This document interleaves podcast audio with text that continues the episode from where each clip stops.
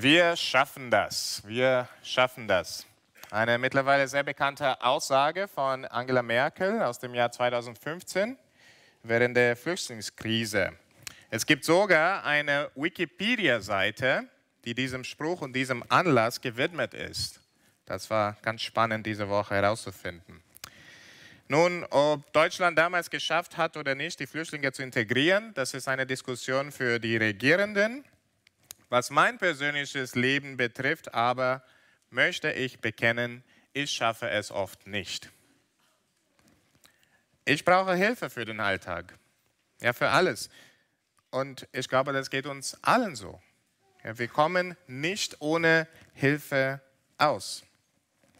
Und vor allem kommen wir nicht ohne Gottes Hilfe aus, ob, wir das, ob uns das bewusst ist oder nicht. Allein der Sauerstoff, den wir haben, kommt von ihm. Die, die, Möglichkeit zu atmen, das kommt alles von ihm. Wir schaffen nicht ohne Gott aus. Die gute Nachricht ist, ist, dass Gott gerne hilft, nicht nur in diesen Sachen, sondern in allem. Er hilft sehr gerne. Heute wollen wir über diese gegenwärtige, diese reale, immerwährende Liebe äh, Hilfe, Hilfe Gottes nachdenken. Ja, dass Gott wirklich ein Helfer ist in allen Umständen. Und nicht nur in den großen Dingen, sondern auch in den kleinen Dingen. Nicht nur in den großen weltbewegenden Fragen, aber auch in den Alltagsdingen. Gott unterstützt sein Volk auf allen ihren Wegen. Mein Ziel ist, dass wir seine Hilfe also mein Ziel durch diese Predigt ist, dass wir seine Hilfe erkennen, dass wir das immer mehr schätzen, dass wir das annehmen und dass wir uns wirklich an Gottes Hilfe erfreuen können. Denn je mehr wir Gott als unser Helfer sehen und annehmen, ich glaube, desto mehr werden wir ihm mehr vertrauen, ihm dienen und auch mutig leben. Das ist meine Hoffnung für heute, für uns alle, dass wir das sehen anhand dieser Stelle. Wir sind in 2. Mose 17, Abvers 8. Es ist eine längere Stelle, wie auch letzte Woche. Ähm, aber ich habe ähm, eben, also es gibt drei Teile zu dieser, zu dieser äh, großen Abschnitt, die wir heute anschauen wo wollen. Und ähm, wir werden auch die einfach während der Predigt durchlesen. Ich glaube, das hilft uns sehr, das besser zu verstehen, äh, worum es geht. Ähm, die Stelle ist auf Seite 75 in den vor euch liegenden Bibeln. Wie gesagt, es hilft schon sehr, wenn man die Stelle vor Augen hat. Gottes Hilfe ist gegenwärtig. Das ist der erste Punkt. Gottes Hilfe ist gegenwärtig. Letzte Woche haben wir gehört, wie Gott dem Volk Wasser aus einem Felsen gegeben hat, ja, nachdem das Volk gemurrt, gemurrt hat. Und am Ende des Textes haben wir gesehen, dass das Volk in Frage stellt, ob Gott wirklich in ihrer Mitte war. Ja? Also, wenn ihr kurz schaut in Vers 7, also 17 Vers 7, da ist die Frage, ist Gott wirklich da? Ist Gott wirklich da? Dieser nächste Abschnitt ist eine direkte und klare Antwort darauf. Ja? Da sehen wir, Gott ist wirklich da. Ja, Gott ist gegenwärtig und er steht für sein Volk ein. Tatsächlich auf wunderbare Weise. Der Anlass ist ziemlich dramatisch. In Vers 8 lesen wir, da kam Amalek und kämpfte gegen Israel in Rephidim. Also während das Volk in, in der Wüste weilte, kamen die Amalekiter, das waren so eine Volksgruppe, die so in der Region Sinai äh, gelebt haben. Und aus dem Nichts haben sie Israel angegriffen.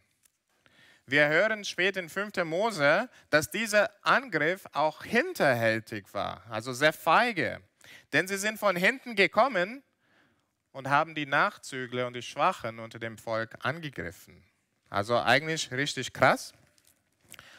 Und dann ab Vers 9 lesen wir, wie Mose und die Israeliten darauf reagiert haben. Vers 9, da sprach Mose zu Josua, er wähle uns Männer, Zieh aus und kämpfe gegen Amalek. Morgen will ich oben auf dem Hügel stehen mit dem Stab Gottes in meiner Hand. Das ist der Josua, der später Israels Feldherr wurde. Und diesen Stab kennen wir auch. Ja, mittels dieses Stabs hat Gott schon durch Mose große Wunder gewirkt. Und dieser Stab steht für Gottes Kraft und Wirken. Ja. Vers 10 bis 13 lesen wir weiter. Und Josua tat, wie Mose ihm sagte, und kämpfte gegen Amalek. Mose aber und Aaron und Hur gingen auf die Höhe des Hügels. Und wenn Mose seine Hand emporhielt, siegte Israel. Wenn er aber seine Hand sinken ließ, siegte Amalek. Aber Mose wurden die Hände schwer. Darum nahmen die beiden einen Stein und legte ihn, legten ihn hin, dass er sich draufsetzte. Aaron aber und Hur stützten ihm die Hände auf jede Seite eine. So blieben seine Hände erhoben, bis die Sonne unterging. Und Josua überwältigte Amalek und sein Volk durch des Schwertes Schärfe.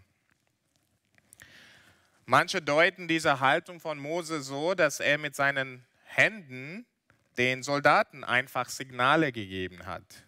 Also die Kämpfer konnten ihn dort auf dem Hügel sehen und wie ein Feldherr dirigierte er von oben seine Leute. Also wenn er die Hände hob, hieß es angreifen, wenn er die Hände sinken ließ, hieß es Rückzug, Rückzug und so weiter. Ähm, das glaube ich eher nicht, ähm, weil das macht militärisch wirklich keinen Sinn, also Amalek äh, immer mal wieder siegen zu lassen.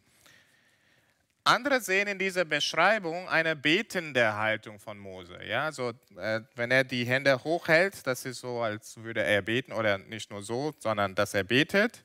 Also es, ähm, er für sie betet, dass sie eben gewinnen. Und wenn er immer mal wieder dann eine Pause einlegt, sozusagen, geht, geht es ihnen dann nicht so gut. Das ist möglich. Also manche Ausleger denken, dass das, was hier beschrieben wird, der Text macht es aber nicht so klar, dass es hier um Gebet geht. Ich glaube, das ist auf jeden Fall ein Teil davon, aber ähm, ich weiß nicht, ob das grundsätzlich ähm, äh, die Botschaft ist, dass es hier um Gebet geht. Was wir aber sicher sagen können, ist, dass Gott dahinter steht. Ja, das ist, was wir auf jeden Fall sehen. Ähm, Mose hat der Stab Gottes in der Hand. Das war auch das Befehl. Also er soll auf dem Hügel gehen mit diesem Stab Gottes. Also wir sehen auf jeden Fall, Gott ist irgendwie involviert.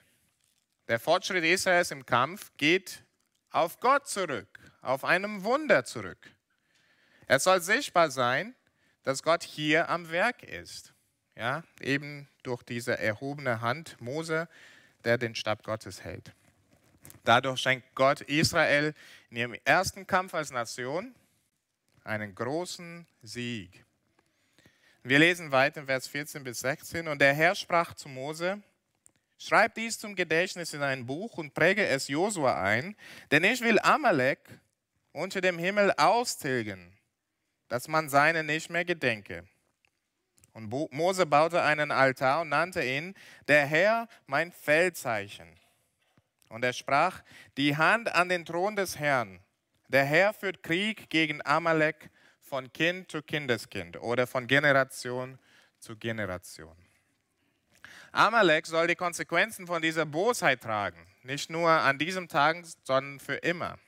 Ja, das wird dann Josua weitergegeben und äh, dann letztendlich in 1 Samuel 15 lesen wir davon, dass das wirklich äh, getan wurde, dass dieses Wort erfüllt wurde durch Saul.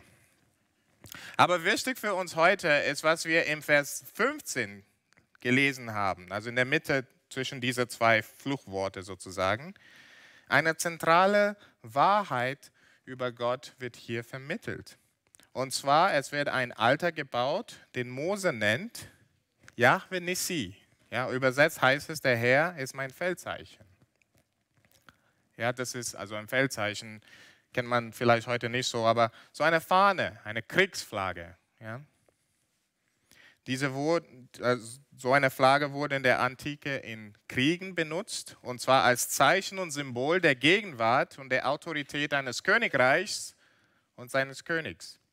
Um das, Feldzeichen, um das Feldzeichen herum haben sich Armeen versammelt und sich zu ihrem Königreich bekannt. Und anhand solcher Feldzeichen wurden Armeen angefeuert, ja, ermutigt, gestärkt, gegen den Feind anzutreten.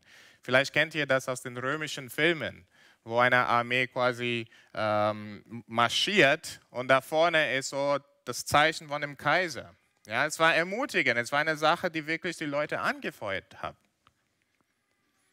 Ähm, vielleicht für unsere Tage hilft es ein bisschen über Fußball nachzudenken. Ich weiß, dass nicht alle Fußball mögen, aber es gibt einige Kids hier und die spielen gerne Fußball. Äh, draußen leider nicht mehr, aber ähm, bei der WM ist die Nationalflagge immer dabei. Ja, und in gewissem Maßen sind die Spiele dadurch ermutigt und aufgepumpt. Sie tragen die Nation in ihrem Herzen. Ja, manche Länder sogar bei der Nationalhymne machen so mit ihren Händen. Ja? Also es ist eine Sache, die sie wirklich ermutigt, aufpumpt. In Deutschland ist das vielleicht weniger, aber in Brasilien ist man sehr stolz, für die brasilianische Flagge zu spielen. Ja? Also ganz besonders die brasilianische Flagge. Man sieht überall die brasilianische Flagge. Und es ist, als würde die ganze Nation hinter ihnen stehen. Und das ist wirklich ein Stolzmoment für viele Brasilianer. Hier gibt es auch eine Flagge, ja, so eine Flagge. Und in diesem Fall, Fall ist Gott die Kriegsflagge. Aber er ist nicht nur ein Symbol, wie diese anderen Flaggen sind. Er war tatsächlich gegenwärtig. Mit seiner Würde, mit seiner Autorität und mit seiner Kraft. Er kämpfte gegen Amalek. Ja, er war Israels starker Helfer. Und der Grund für den Sieg war ganz klar. Es war, dass Gott da war. Auf der Seite Israels war er da und stand er da. Er hat ihnen diesen Triumph geschenkt. Er hat Moses erhobene Hände und Josua als seine Instrumente benutzt, um Israel zu helfen. Ja, denn Gott ließ sein Volk nicht im Stich. Er war da, er war gegenwärtig. Und was für eine Ermutigung war das für das Volk? Das erste Mal Freiheit seit Generationen, dann auf einmal den Gefahren der Wüste ausgesetzt. Und dann merken sie, die Nationen um sie herum sind gar nicht so wohlgesinnt ihnen gegenüber. Aber Gott war für sie da. Gott war für sie da, auf ihrer Seite. Er war eine gegenwärtige, starke Hilfe. Dieses Wissen durfte das Volk damals ermutigen und es darf uns auch heute ermutigen. Denn Gott ist auch heute seinem erlösten Volk eine gegenwärtige, starke Hilfe. Ja, denn er hat uns verheißen, uns niemals zu verlassen, uns immer ein starker Helfer zu sein. Das haben wir in ähm, Psalm 46 gerade gehört. Ja, das will er für sein Volk sein. Und wir lesen weiter, zum Beispiel in Jesaja 41, diese wunderbaren Worte: Fürchte dich nicht, ich bin mit dir. Weiche nicht, denn ich bin dein Gott. Ich stärke dich, ich helfe dir auch. Ich halte dich durch die rechte Hand meine Gerechtigkeit. Das war Jesaja 41, 10. Das ist zwar im Alten Testament, aber im Neuen Testament hören wir, dass alle Verheißungen ein Ja und Amen haben in Jesus Christus. Das heißt, wenn du an Jesus Christus glaubst, alle Verheißungen im Alten Testament gelten uns. Das dürfen wir mitnehmen, das, dürfen, das darf uns ermutigen. Und er, Gott, ist uns zum Helfer geworden, auf noch erstaunlichere Weise als dem Volk Israel in der Wüste damals. Ja, denn Gott schenkt uns einen viel besseren Vertreter als Mose, Jesus Christus, der für uns immer vor den Thron Gottes eintritt und nie müde wird wie Mose damals. Ja, dieser Jesus ist gleichzeitig wie der Feldherr Josua, ja, der gegangen ist, um zu kämpfen und noch besser als er. Denn er hat viel größere Feinde als die Amalekiter besiegt, als er auf dem Schlachtfeld von Golgotha ein für alle Mal gegen unsere Feinde, unsere größten Feinde gekämpft hat. Ja, die Sünde, den Tod, ja auch den Teufel. Er hat sie gekämpft und endgültig gesiegt. Und er gibt uns nicht nur einen Stab, um seine Kraft und Gegenwart zu repräsentieren, sondern ist in unserem Leben durch seinen Geist, durch seinen Heiligen Geist unmittelbar gegenwärtig. Er steht uns näher heute als damals bei den Israeliten. Ist das uns bewusst? Durch den Geist gibt er uns Kraft für den Glaubensweg und ja auch in den Kämpfen, die uns immer wieder auf dem Weg begegnen, welche Natur auch immer sie seien. Ja, damals war es wirklich eine echte Armee, aber auch heute in den Kämpfen unseres Lebens. Viele Menschen kämpfen sich allein durch die Höhen und vor allem die Tiefen des Lebens und merken, sie schaffen es nicht. Ja, das Leben ist für alle voller Herausforderungen. Manche ein bisschen mehr, manche ein bisschen weniger, aber wir haben alle Herausforderungen. Lass dir also durch diese Stelle Mut machen, Gottes Hilfe anzunehmen. Kämpfe nicht allein, das macht keinen Sinn. Gott will dir helfen. Gott will dir helfen. Ja, wenn Jesus noch gar nicht dein Herr ist, dann möchte ich dir sagen, ja, du kannst Gottes, du kannst Gott als diesen gegenwärtigen, starken Helfer erleben, indem du dein Vertrauen auf Jesus setzt und dich dadurch zu ihm bekennst. Ja, so würde er dich retten von deinem größten Problem, das ewige Verdammnis. Das ist ein richtig großes Problem. Und wir können uns nicht daraus erretten. Wir schaffen das nicht. Und jetzt und für immer will er an deiner Seite stehen. Ja, nimm dieses Angebot an. Ähm, gib dein Leben Jesus hin. Bitte sprich mit jemandem, der neben dir sitzt nach dem Gottesdienst oder mit mir an der Tür da hinten, falls du Fragen hast. Es ist so ein Segen, Gott als Helfer zu kennen. Und wenn du schon Christ bist, dann ist Gott schon dieser gegenwärtige und starke Helfer für dich. Ich glaube aber, das Problem ist, dass uns das oft nicht bewusst ist. Wir sehen Gott als jemand, der fern ist. Aber Gott ist unser Feldzeichen. Ja, der ist mit uns, der ist gegenwärtig. Wir merken, dass wir oft in unserem Kampf gegen die Sünde schwach sind und scheitern immer wieder.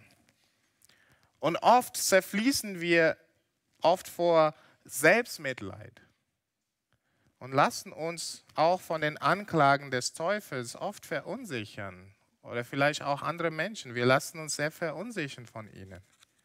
Anstatt Gott um Hilfe zu bitten, der mit offenen Armen steht und uns helfen will.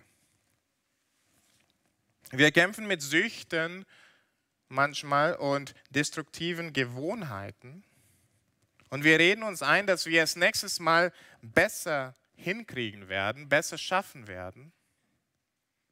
Aber wir versinken uns immer weiter in diesem Muster, anstatt Gott um Hilfe zu bitten, der mit offenen Armen steht und uns helfen will. Wir erleben Schwierigkeiten in der Arbeit oder in der Schule, mit Freunden, mit Familie, und wir versuchen alles in unserer Macht zu tun, um die Situation zu verbessern. Und wir merken immer mal wieder, das ist vergeblich. Und dabei vergessen wir, Gott um Hilfe zu bitten, der mit offenen Armen steht, um uns zu helfen. Wir glauben auf die Lüge, dass wir zuerst unseren Part machen müssen und dann tut Gott seinen Part. Ja, und deswegen kommen wir nicht zu Gott, weil wir meinen, ich habe meinen Part noch nicht gemacht. Das stimmt nicht. Gott weiß, dass wir Staub sind. Ja, in Psalm 103 redet davon. Wir sind wie Blumen auf dem Feld, komplett alles ausgesetzt. Und er steht mit offenen Armen da und will uns helfen. Warte nicht, bevor du zu ihm gehst. Geh gleich von vornherein. Bitte ihm um Hilfe. Er will, dass wir zu ihm kommen mit all unserer Schwachheit und kämpfen. Denn er ist unser Feldzeichen, unsere gegenwärtige Hilfe in aller Not, in allem Kampf. wir brauchen das immer wieder in Erinnerung zu bringen, weil wir sehr vergesslich sind. Und interessant ist, dass der nächste Abschnitt in dieser Geschichte uns genau das vor Augen führt. Gottes Hilfe soll erinnert werden. Gottes Hilfe soll erinnert werden. Wir lesen ab Vers 1 von Kapitel 18. Und Jethro, der Priester in Midian, Moses Schwiegervater, hörte alles, was Gott an Mose und seinem Volk Israel getan hatte, dass der Herr Israel aus Ägypten geführt hatte. Da nahm er mit sich Zippora, die Frau des Mose, die er zurückgesandt hatte, samt ihren beiden Söhnen. Erstmal soweit. Jethro kennen wir aus 2. Mose 2 und 3. Äh, wie es hier steht, ist der Moses Schwiegervater und der Priester von Midian, wahrscheinlich sogar der hohe Priester. Und Jethro hört von dem allem, was geschehen ist und will Mose jetzt besuchen. Er nimmt also Zippora mit. Zwischenzeitlich hatte Mose seine Frau zu ihrem Vater zurückgeschickt. Den Grund wissen wir nicht, vielleicht um sie und ihre Kinder zu schützen vor möglichen Gefahren in Ägypten und auf dem Weg. Aber auf alle Fälle, nun kam es zur Wiedervereinigung. Wir lesen weiter. Äh, von denen hieß, also die Söhne, von denen hieß einer Gershom, den Moses sprach, ich bin ein Gast geworden im fremden Lande. Und der andere, Eliezer, denn er sprach, der Gott meines Vaters ist meine Hilfe gewesen und hat mich errettet vor dem Schwert des Pharao. Als nun Jethro, Moses Schwiegervater und seine Söhne und seine Frau zu ihm in die Wüste kamen, an den Berg Gottes, wo er sich gelagert hatte, ließ er Mose sagen, ich, Jethro, dein Schwiegervater, bin zu dir gekommen und deine Frau und ihre beiden Söhne mit ihr. Da ging Mose hinaus ihm entgegen und neigte sich vor ihm und küsste ihn. Und als sie sich untereinander gegrüßt hatten, gingen sie in das Zelt. Die Familie ist jetzt wieder vereinigt. Das wird hier auch schön beschrieben. Besonders hervorgehoben werden die Söhne und ihre Namen. Gershom wurde uns schon am Ende von Kapitel 2 vorgestellt. Auch die Bedeutung von seinem Namen haben wir da damals schon gelesen. Also Gershom bedeutet Gast im fremden, fremden Land. Damals war Mose frisch aus Ägypten geflohen und seine Flucht wog damals scheinbar immer noch schwer auf ihn. Ja, also nennt sein äh, Sohn Fremde. Ja? Ähm, das würden wir heute nicht so tun. Sein zweiter Sohn wird in Kapitel 4 ganz nebenbei erwähnt, also früher in 2. Mose, aber sein Name wird nicht uns mitgeteilt. Hier erfahren wir seinen Namen und dessen Bedeutung. Ja, und hier scheint es viel hoffnungsvoller. Ja? Mein Gott ist Hilfe. Das ist, was es bedeutet. Eliezer. Mein Gott ist Hilfe.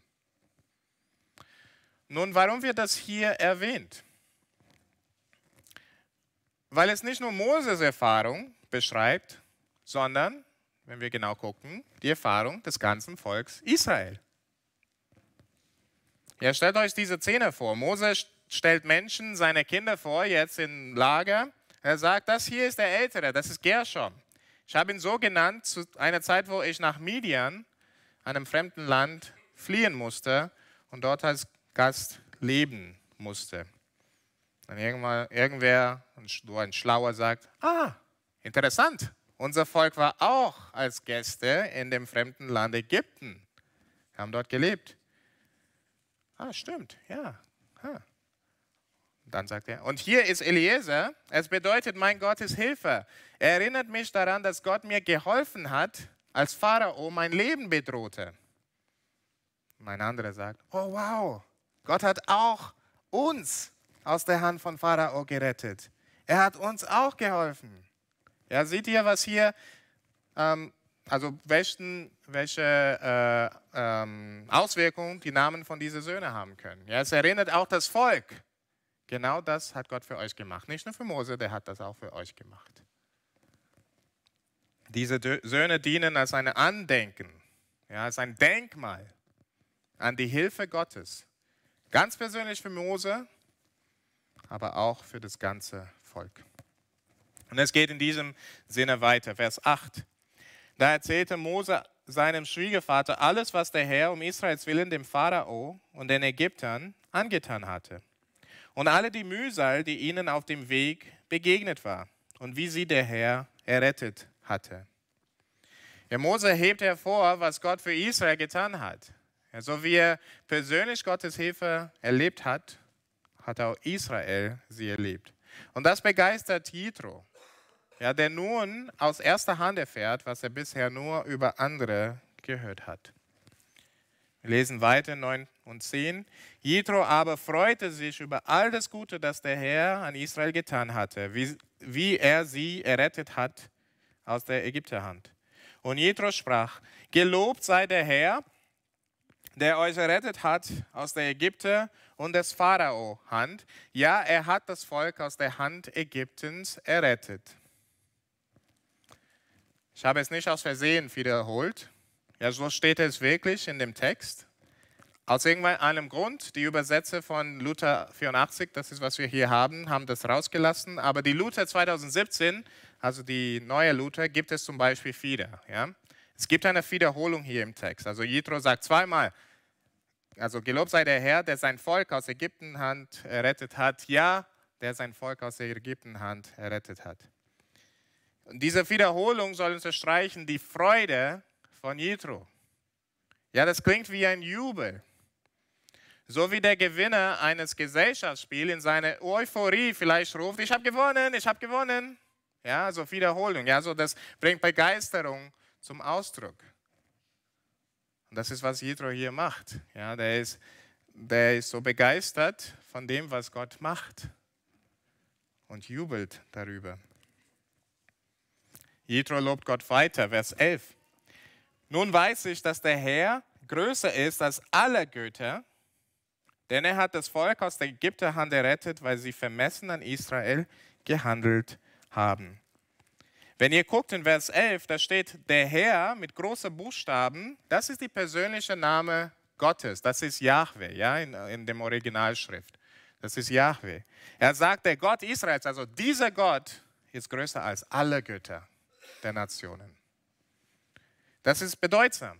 Nicht selten im Alten Testament lesen wir ähnliche Worte aus dem Mund von Nicht-Israeliten, die die Überlegenheit von dem Gott Israels über alle Götter bekennen.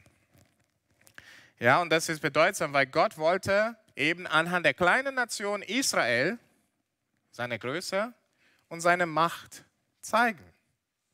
Israel, der kleine Nation Israel, dient als Werbung, als Denkmal an Gottes Stärke, an Gottes Herrlichkeit.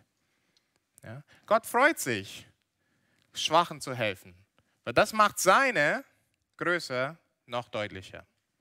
Ja? Noch ein Grund für uns, immer zu Gott zu gehen, wenn wir uns schwach fühlen. Und das Volk soll, soll, also das Volk hier soll daran denken und sich freuen. Ja, und so veranlasst Jethro jetzt ein Andenken. Interessant, ja, der Fremde kommt und veranlasst ein Andenken für diesen Gott. In Vers 12 lesen wir, und Jethro, Moses Schwiegervater, brachte Gott ein Brandopfer und Schlachtopfer dar. Da kamen Aaron und alle Ältesten von Israel, um mit Moses Schwiegervater das Mahl zu halten vor Gott. Ja, so ein Mahlfeier haben sie hier. Also, was haben wir gesehen in diesem Abschnitt? Die Namen von den Söhnen Moses, Moses Erzählung von allen Geschehnissen und Wundern Gottes, Jethros Loblied, sein Opfern und das Erinnerungsmal am Ende. Fünf unterschiedliche Arten Weisen zum Ausdruck zu bringen, zu verkündigen, dass Gott ein starker und stetiger Helfer seines Volkes ist. Ja, das macht den Israeliten oder das soll den Israeliten der kommenden Generationen unmissverständlich klar machen, was Gott für sie getan hat. Ja, das wird sogar von einem Fremden bekannt und erinnert. Wie viel mehr soll Gottes Volk sich darüber freuen? Wie viel mehr sollten sie Gott durch Opfer und Danksagung anbieten? Und diese Frage können wir uns heute auch stellen sollten wir Gottes erlöstes Volk nicht stets Gott loben und seine großen Taten in Erinnerung rufen, der uns doch eine viel größere Errettung gegeben hat. Ja, nicht von der Sklaverei unter einem bösen menschlichen Herrscher, sondern viel großartiger von der Sklaverei der Sünde, aus der niemand freikommen kann, es sei denn, Gott greift ein. Es ist ermutigend und gut, uns Gottes Hilfe immer vor Augen zu führen, ihn dafür zu loben und ihm zu danken, seine großen Taten zu erzählen und sie zu feiern. Zum einen und ganz grundsätzlich, weil er es verdient. Er hat Wunderbares für uns gemacht und tut es immer noch. Aber zu anderem, es ist gut, Gottes Hilfe uns immer vor Augen zu führen und uns daran zu erinnern, weil es uns fröhlich in dem Herrn macht. Er stärkt unseren Glauben und unser Vertrauen. Es gibt uns Zuversicht in dem Herrn. Er schützt uns auch vor Murren und Zweifeln. Ja, darüber haben wir letzte Woche gehört. Und darüber hinaus ist es ein Zeugnis für Nichtchristen. Ja, so Jitro ist ein Beispiel hier. Wie er den Gott Israels lobt, anhand dessen, was er für Gottes Volk gemacht hat. Wenn wir darüber erzählen, wenn wir Menschen erzählen, was Gott für uns gemacht hat, wird, es dazu führen, dass manche zum Glauben kommen. Wie schaffen wir es, uns immer daran, immer mal wieder daran zu erinnern, was Gott für uns gemacht hat? Hier einige Ideen. Persönlich kann man das machen. Ja, jeden Tag beim Bibellesen, beim Beten. Vielleicht auch, indem wir Lieder singen, die das zum Ausdruck bringen. Ja, also das sagen wir oft und es tut mir nicht leid, das nochmal zu sagen. Die stille Zeit hilft. Die stille Zeit hilft. Lass uns den Tag damit starten. Uns in Erinnerung zu bringen, wer Gott ist und was er für uns getan hat. Und dann der Gottesdienst. Das ist die Höhepunkt der Woche. Ich hoffe, das ist uns auch immer klarer geworden über die Jahre. Ja, der Grund, warum wir überhaupt zusammenkommen, es geht darum, Gott zu schauen, ihn groß zu machen und uns neu und immer mehr in ihn zu verlieben. Ja, in unserem Vertrauen gestärkt zu werden, uns immer mehr an ihn zu erfreuen. Das ist, was wir im Gottesdienst machen wollen. Es geht um ihn. Und indem es um ihn geht, werden wir selber gestärkt im Glauben. Und wir werden verändert. Wir werden ermutigt in unserem Glaubensweg. Ja, also im, im Gottesdienst äh, gibt es drei Sachen, die besonders äh, hilfreich sind für uns. Also das Abendmahl zum Beispiel, wobei wir an das Evangelium ganz konkret erinnern können. Ja, indem wir diesen Brot füllen, indem wir den Saft trinken. Das hilft uns zu sehen, genauso wie real diese Sachen sind in meiner Hände, so sind die Verheißungen Christi durch das Evangelium real für mich. Was für eine Ermutigung ist das Abendmahl. Und Gottes Zuspruch der Vergebung, der wiederhergestellten Beziehung, des ewigen Lebens. Deswegen haben wir auch hier jeden Sonntag Sündenbekenntnis. Nicht nur, damit wir unsere Sünden vor Gott bringen, aber auch, dass wir diesen Zuspruch hören. Uns ist vergeben. Uns ist vergeben. Das dürfen wir wissen. Oder das gemeinsame Singen. Ja, vor allem Lieder, die Wahrheiten über Gott und seine Errettung zum Ausdruck bringen. Ja, deswegen ermutigen wir, dass wir alle singen. Und wenn wir die Lieder noch nicht kennen, lernen sie, damit wir singen. Das ermutigt uns allen. Der Austausch mit Glaubensgeschwistern. Ja, also nicht nur nach dem Gottesdienst, aber auch unter der Woche wo wir uns gegenseitig durch Erfahrungen und Zeugnisse ermutigen. Was Gott nicht nur, also das wäre schön genug, ja, also immer darüber zu sprechen, was Gott am Kreuz gemacht hat, aber auch darüber hinaus, wie er uns jeden Tag hilft, wie er uns jeden Tag zur Seite steht. Wir können auch Bücher lesen über die Kirchengeschichte. Ich weiß, dass die meisten Leute Geschichte Horror finden, aber wisst ihr, welch ein Schatz die Kirchengeschichte ist. Äh, Kirchengeschichte ist. Ja, bei der wir sehen, wie Gott in den letzten 2000 Jahren durch die Kirche ganz, sein Wirken durch die Kirche ganz sichtbar wird. Also Gottes Wirken hat nicht mit Apostelgeschichte 28 geendet. Aber wir verpassen, was Gott weiterhin in der Geschichte gemacht hat, weil wir Kirchengeschichte nicht gelesen haben. Ich ermutige euch. Es gibt sehr gute Bücher, die zusammenfassen, ähm, so die, ähm, die 2000 Jahre Kirchengeschichte. Sprecht mit mir an der Tür, wenn ihr wissen wollt. Ich gebe euch gerne ein paar Vorschläge. Und dann Lebensberichte von Missionaren, Predigern, prominenten Christen der Weltgeschichte. Das alles hilft uns, vor Augen zu führen, Gott ist ein starker Helfer seines Volkes. Und es soll uns ermutigen. Ja, macht Gebrauch davon. Lasst euch ermutigen. Die Erinnerung von, die von, der starken und stetigen Hilfe Gottes in der Vergangenheit stärkt unser Glauben und Vertrauen auf ihn.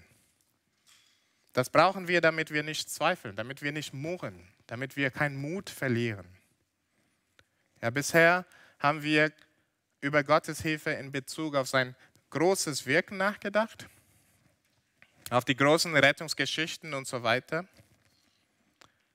Aber um ein rundes Bild über Gottes Hilfe zu bekommen, ist der letzte Abschnitt jetzt auch wichtig. Gottes Hilfe kommt auch durch gewöhnliche Mittel. Gottes Hilfe kommt auch durch gewöhnliche Mittel. In weniger als einem Monat kommen Catherines Eltern, meine Schwiegereltern, zu Besuch. Das erste Mal, seitdem wir verheiratet sind, kommen sie nach Deutschland. Ich habe gehört, dass das eine sehr stressige Zeit sein kann, weil die Schwiegereltern manchmal in das Leben des Ehepaars reinreden wollen und sagen, wie man Dinge besser machen könnte. Meine Schwiegereltern sind da sicherlich ganz anders, ich hoffe, aber hier haben wir auch so einen Fall. Verse 13 bis 16. Am anderen Morgen setzte sich Mose, um dem Volk Recht zu sprechen. Und das Volk stand um Mose her, vom Morgen bis zum Abend. Als aber sein Schwiegervater alles sah, was er mit dem Volk tat, sprach er, was tust du den mit dem Volk? Warum musst du ganz allein da sitzen und alles Volk steht um dich her vom Morgen bis zum Abend? Mose antwortete ihm, das Volk kommt zu mir, um Gott zu befragen. Denn wenn sie einen Streitfall haben, kommen sie zu mir, damit ich richte zwischen dem einen und dem anderen und tue ihnen kund die Satzungen Gottes und seine Weisungen. Nun, hier kommt es, der Schwiegervater, der es besser weiß. Sein Schwiegervater sprach zu ihm, es ist nicht gut, wie du das tust. Du machst dich zu müde, dazu auch das Volk, das mit dir ist. Das Geschäft ist dir zu schwer, du kannst es allein nicht ausrichten. Aber gehorche meine Stimme, ich will dir raten und Gott wird mit dir sein. Vertritt du das Volk vor Gott und bringe ihre Anliegen vor Gott. Und tue ihnen die Satzungen und Weisungen kund, dass du sie lehrst, den Weg, auf dem sie wandeln und die Werke, die sie tun sollen. Sieh dich aber unter dem ganzen Volk um nach redlichen Leuten, die Gott fürchten, wahrhaftig sind und im Ungerechten gewinnt Feind also die nicht erpressen lassen, die sich nicht erpressen lassen. Die setze über sie als Oberster für über 1000, über 100, über 50 und über 10. Dass sie das Volk alle Zeit richten. Nur wenn es eine größere Sache ist, sollen sie diese vor dich bringen. Alle geringeren Sachen aber sollen sie selber richten. So mach dir es leichter und lass sie mit dir tragen. Wirst du das tun, so kannst du ausrichten, was dir Gott gebietet und das ganze Volk kann mit Frieden und seinen Ort, an seinen Ort kommen. Eigentlich hat Jethro völlig recht. Mose wird absolut an seine Grenzen kommen. Zweimal, also im 4. Mose 11 und auch in 5. Mose 1, bringt Mose zum Ausdruck, dass das Volk ihm zu groß ist und dass er das Ganze nicht alleine tragen kann. Und die Antwort Gottes in 4. Mose zum Beispiel, 4. Mose 11, ist ebenfalls, dass er seine Aufgabe auf mehrere Schultern aufteilen soll, verteilen soll. Und was Jethro sagt, also was Jethro sagt, ist gar nicht verkehrt. Es ist sehr weise. im Sinne Gottes sogar. Ja, und so will auch Jethro verstanden werden. Ich, hab, ich weiß nicht, ob ihr das gemerkt habt, in Vers 19 und 23 bringt er das zum Ausdruck. Ja, gehorche mir, Gott wird mit dir sein. Nun, Mose hätte Jethro einfach ignorieren können ja, oder sagen können, möchte ich nicht rein. Ich spreche hier für Gott. Aber das tut er nicht. Ja, sondern Vers 24 bis 26, Mose gehorchte dem Wort seines Schwiegervaters und tat alles, was er sagte. Und er wählte redliche Leute aus ganz Israel und machte sie zu Häuptern über das Volk, zu Oberstern über 1000, über 100, über 50 und über 10. Dass sie das Volk alle Zeit richteten, die schweren Sachen von Mose brächten und die kleineren Sachen selber richteten. Mose zeigt Achtung vor seinem Schwiegervater als dem älteren und weiseren der beiden. Er zeigt Demut. Er nimmt seinen Rat an. Liebe junge Leute, davon könnt ihr lernen. Nicht alles, was eure Eltern sagt, ist blöd. Tatsächlich haben sie sehr viel Weisheit und es tut euch und, und uns alle gut, wenn wir darauf hören, was ältere, weise Menschen zu sagen haben. Liebe ältere Geschwister unter uns, man mag denken, dass wenn man älter ist, hat man schon alles verstanden. Aber Mose nimmt diesen Rat an als ein 80-jähriger Mann. Er ist nicht so alt, Rat zu nehmen und Neues zu lernen. Auch euch die Ermutigung.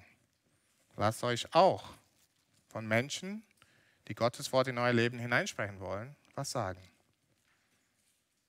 Lasst uns da alle in Demut wachsen.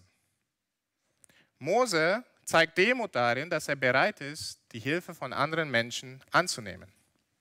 Der versucht nicht alles selber zu tun, sondern jetzt delegiert er auch Verantwortung. Ihm wird dadurch geholfen. Und in Vers 27 lesen wir dann zum Abschluss, und Mose ließ seinen Schwiegervater wieder in sein Land ziehen. Nun, man könnte viel über Leiterschaft in dieser Stelle lernen, beziehungsweise wie Leiter Verantwortung delegieren können. Auch über die Charaktereigenschaften von Leitern und was dabei zu achten ist. Ja, so da haben wir auch gelesen, gab es Kriterien, wonach sie Leiter aussuchen sollen. Wir könnten auch darüber reden, über Trainingskonzepte, ne? wie man Leiter ausbildet und so weiter. Das ist alles sehr interessant und das ist sicherlich eines Studiums wert. Ich gebe das euch gerne als Hausaufgabe, könnt ihr mitnehmen und darüber nachdenken. Ich möchte mich aber auf einen Punkt konzentrieren, nämlich, dass Gottes Hilfe manchmal nicht mit großer Ansage oder großem Wundern kommen muss, sondern dass er auch ganz gewöhnliche Mittel und Menschen gebrauchen kann, um uns sehr real zu helfen. Ich habe manchmal Gespräche mit Menschen gehabt, die mit irgendwas gekämpft haben und Gottes Hilfe gesucht haben. Und dann habe ich ihnen biblische und praktische Prinzipien gegeben, was sie ma machen könnten in dieser Situation, um äh, damit zurechtzukommen. Aber das war nicht die Art von Hilfe, die sie gesucht haben. Ja, sie wollten ein Wunder. Ja, so, nur so haben sie Gottes Hilfe verstanden. Wenn Gott mir helfen will, wird er mir eine Wunder geben. Aber ihr Lieben, es ist nicht immer so. Und ich muss auch gar nicht nach anderen schauen. Ja? Bei vielen Sachen ertappe ich mich auch dabei. Meine Frau sagt immer mal viele Dinge, die sehr hilfreich und weise sind, um mir zu bestimmten Situationen zu helfen. Und in einem ersten Moment gebe ich Kontra, warum es nicht so ist, wie sie es sagt. Dann später muss ich merken, ach, sie hat äh, doch recht. Und ich glaube, Gott wollte mir dadurch helfen. So eine Einstellung, also warum wir nicht immer bei gewöhnlichen Dingen Gottes Hilfe anerkennen wollen, so eine Einstellung kann an unterschiedlichen Dingen liegen. Aber ich glaube, ein Grund ist, dass wir nie gelernt haben, Gottes Wirken und Führung, seine Unterstützung durch die Menschen in unserem Leben zu erkennen. Ja, deine Glaubensgeschwister sind Gnadenmittel Gottes. Gnadenmittel, die Gott gibt, um dir zu helfen, um dir eine Unterstützung ganz real, um dir seine Unterstützung ganz real und spürbar zu machen. Mach Gebrauch davon. Gott hat keinem von uns alle Gaben, alle Weisheit und alle Fähigkeiten gegeben. Und er macht das ganz bewusst. Wir brauchen alle Hilfe. Wir brauchen einander. Wir kommen allein nicht gut aus. Wir schaffen das nicht. Er will, dass wir in der Abhängigkeit leben. Zu ihm und zu anderen Menschen um uns herum, ja, die letztendlich auch von ihm kommt, diese Hilfe. Er will, dass wir seine Hilfe suchen. Und er lässt diese Hilfe oft durch die Menschen kommen, die um uns herum sind. Es ist wichtig, das zu verinnerlichen, vor allem in unserer individualistischen Zeit, ja, wo jeder selbst genugsam sein will und zeigen will, dass man alles in der Hand hat. Ja, man braucht keine Hilfe. Wir schaffen das. Aber wir brauchen Hilfe. Wir sind nicht selbst genügsam. Die Frage ist, sind wir demütig, um das anzuerkennen und das zu zeigen? Vielleicht erkennen wir das, aber wir wollen das nicht zeigen. Und wir machen dadurch uns oft unnötig fertig, kaputt, weil wir die Hilfe Gottes, die er durch unser Glaubensgeschwister geben will, nicht suchen oder annehmen wollen. Und vor allem ist es so bei Rat. Vor allem ist es so bei Rat. Wir müssen natürlich damit vorsichtig sein. Ja? Also Rat ist nicht gleich Gottes Wort. Und alles, was wir hören, müssen wir anhand Gottes Wort prüfen. Menschen können ja ehren. Aber die Bibel macht es ganz klar, an dieser Stelle und auch an anderen Stellen, wie die Sprüchen zum Beispiel dass Gott uns sehr wohl durch den Rat von weisen Menschen unterweisen, leiten und helfen will. Auf diese Weise will er auch seine reale alltägliche Hilfe vermitteln. Ich kann wirklich sagen, dass Gott Menschen in meinem Leben immer wieder gebraucht hat, um mir zu helfen und mich zu leiten.